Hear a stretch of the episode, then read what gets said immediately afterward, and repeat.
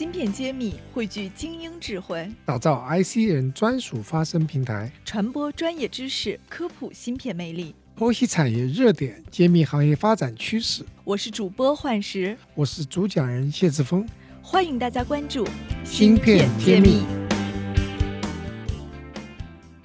欢迎大家收听《芯片揭秘》，我是主持人幻石。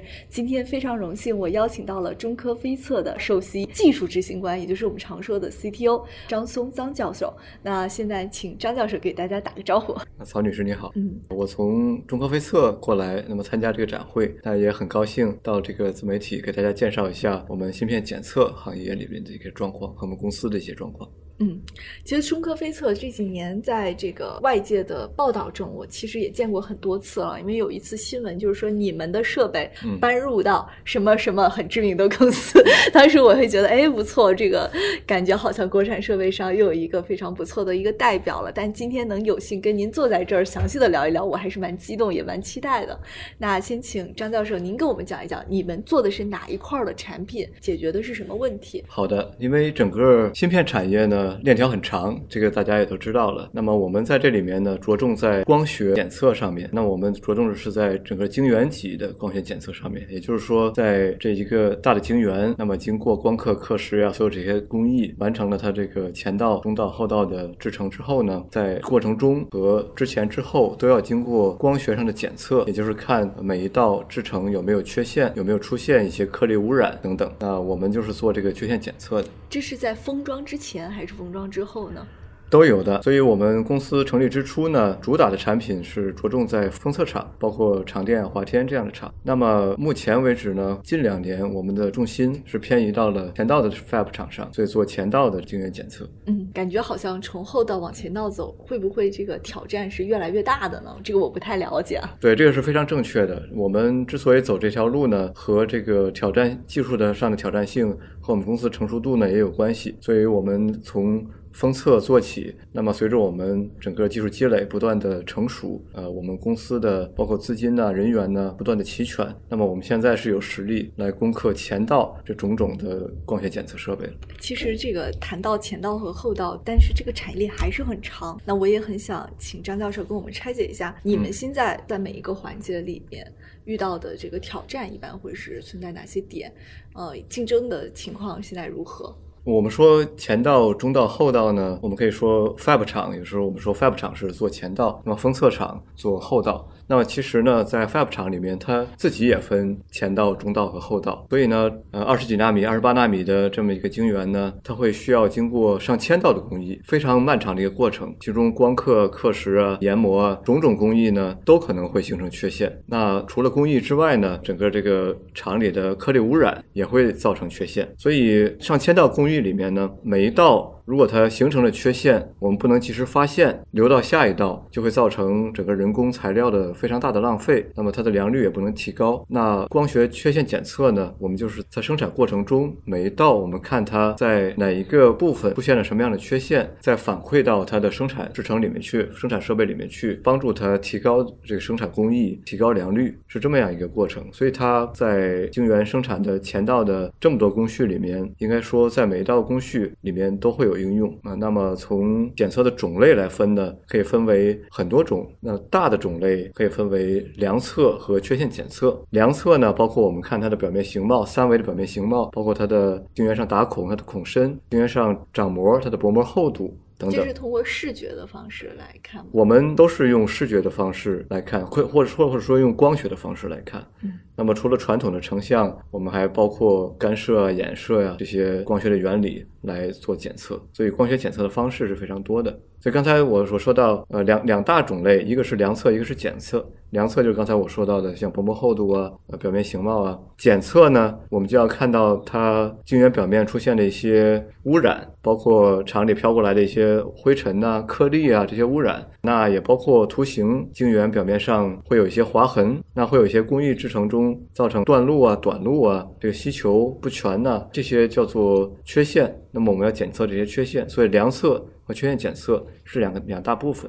那么这两大部分各自又包含了几种设备，所以我们公司现在做了大概七八种这样的量测和检测设备，就是为了满足产线上绝大多数晶圆的缺陷检测和量测需求。嗯，听起来好像产品线也越来越这个齐全了。是的，嗯对，那您回国做这件事儿有花了多久时间了？我们公司是在二零一四年底、二零一五年初成立的。那么当时的公司的呃创始人陈鲁博士，他从中科院出来成立这家公司。我呢，在布朗大学留学的时候，和陈鲁博士是同学。那么他是学光学，我是学算法，所以在公司成立之初呢，我作为联合创始人，也是在算法方面，呃，给予公司技术上很多的支持，包括寻寻找人才呀、在技术上定一些制定一些方案呢，呃，那么后来呢，在一八年的时候，呃，我就全职回到国内，呃，帮助公司更迅速的成长。嗯回到国内加入一家初创的公司，感觉有没有什么不适应？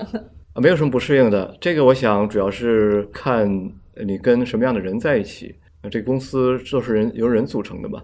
那在我们公司里面，年轻人很多。那在高科技里面的，我们公司的博士、硕士占比都很多，海外博士也很多。其实我在公司里呢，觉得这个环境呃非常适合能够潜心创业，特别是在科研方面来创业的这样一批人。嗯，一路走过来，你觉得有没有什么特别辛苦的，或者让你觉得特别难忘的片段？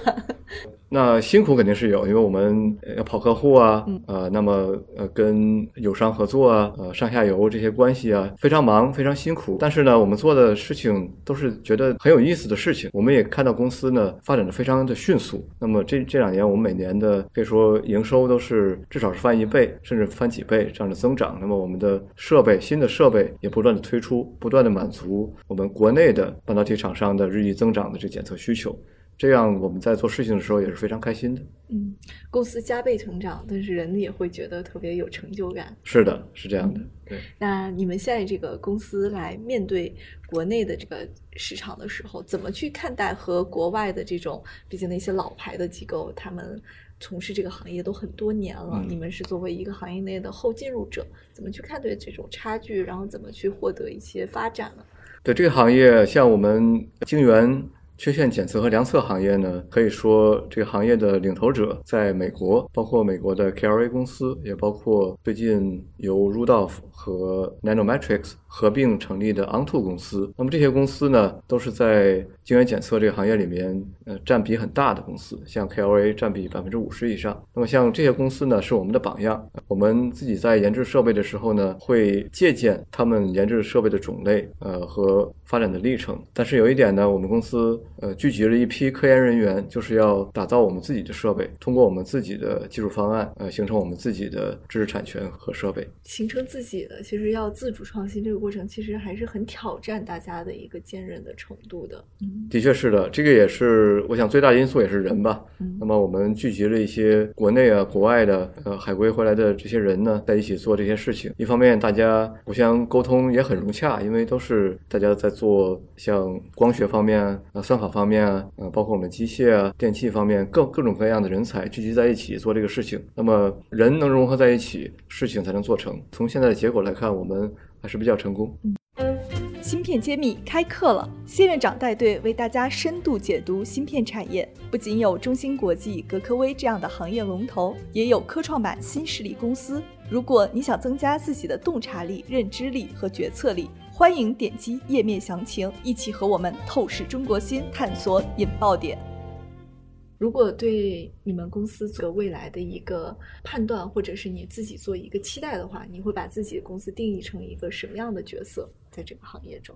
呃，我们首先呢会服务国内市场。那么，中国半导体行业这几年发展非常迅速，也形成了一个非常大的市场。那么，在检测行业市场规模呢，应该说在国内每年应该有一百亿以上人民币这样的一个市场规模。所以我们第一要务是要把公司的技术和设备做得足够好，能够跟国外的设备相媲美，那么服务我们中国的 IT 制造行业的和芯片制造行业的它的需求。嗯，那么作为这个行业内的一个，有点类似于这个搅局者，你怎么看国内未来市场上的一个变化？尤其是中国半导体市场，未来三到五年之内的发展，您怎么看它的局势？呃，其实我们不认为自己是搅局者。嗯呃，那么刚才我们提到了这个行业的确是垄断性非常强，第一大公司呢占了百分之五十以上的份额。但是我觉得这个行业里面它的市场空间很大，那么需求也很多，地域性的需求也很多。所以呢，在中国成立这样一家公司，我想是非常正常的。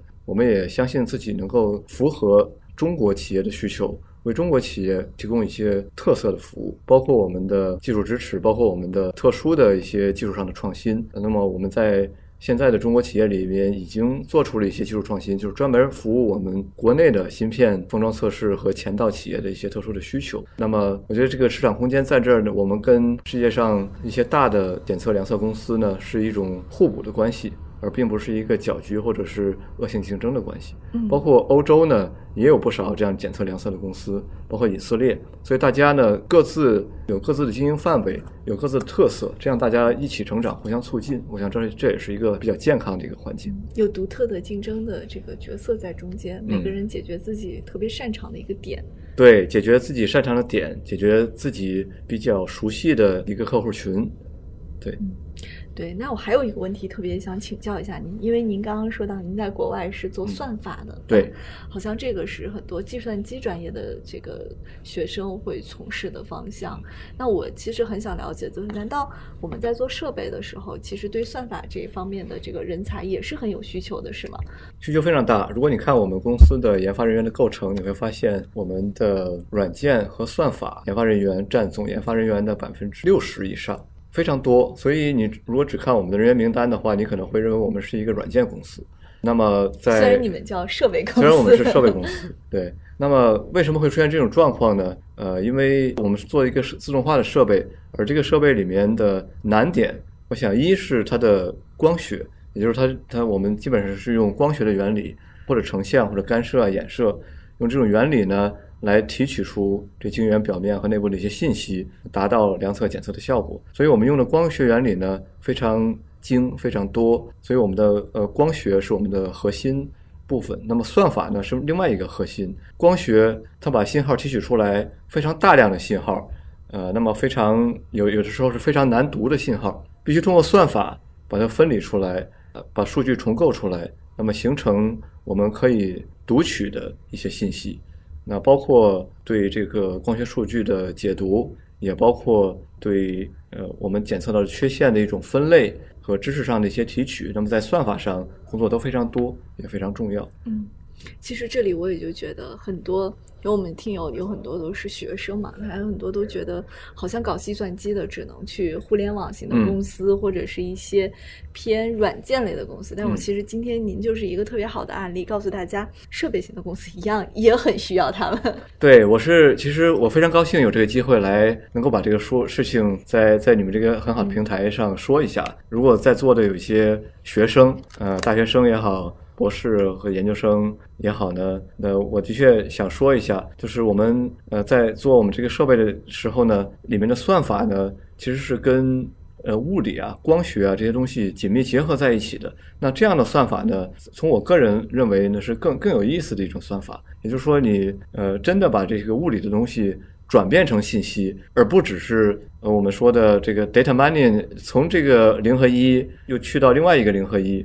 但是我们这种在设备上开发，我们从光学信号，那么去到大家可以解读、呃可以认知的一些缺陷和和一些信息，我觉得这是一个非常有趣的过程。嗯，包括这物理的模拟、光学的模拟、光学的计算和和机器学习啊、深度学习啊，我们都有涉及，是一个非常广泛而且非常有意思的一个算法开发的过程。嗯，就是它跟机理联系的非常紧，就不只是玩数字的一个过程。不只是不只是从零到一，从从零的一到零一，而是我们从你像干涉信号，也就是从波的干涉，嗯那么它怎么形成波波峰波底？怎么通过这波峰波底的信息得到透明薄膜的厚度，达到这个我们说几个原子这个量级的精密度？那么这其中的过程呢，跟跟数学运用数学联系很紧密，跟计算机里面的机器学习、深度学习联系也很紧密。那么它的优化过程呢，又跟数值计算联系非常紧密，所以包括的范围非常广。对我们学业有成的我们算法、呃计算机方面的硕士、博士呢，可以说是一个非常有用武之地的这样一个领域。嗯，充满了交叉学科，又很有意思。是的，嗯，我今天也学到了很多。希望我们听众们如果有这个学生，可以其实多参考一下我们这个张教授的建议。我觉得这也是一个很好的一个方向。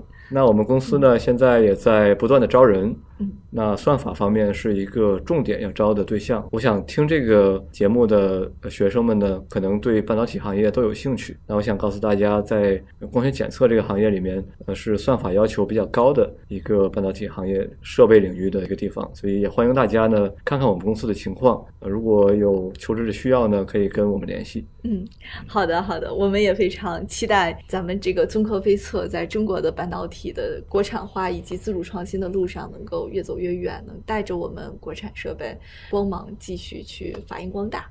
非常感谢。好，谢谢您。好，谢谢。我是中科飞测的 CTO 张松，我在芯片揭秘等着你。芯片揭秘，产业人自己的发声平台，科普前沿信息，剖析科技赋能时代，推动新技术的认可与应用，致力于以细分领域专业化的深度服务，推动芯片产业。人才、资本与技术的融合，喜欢就点赞转发支持下我们。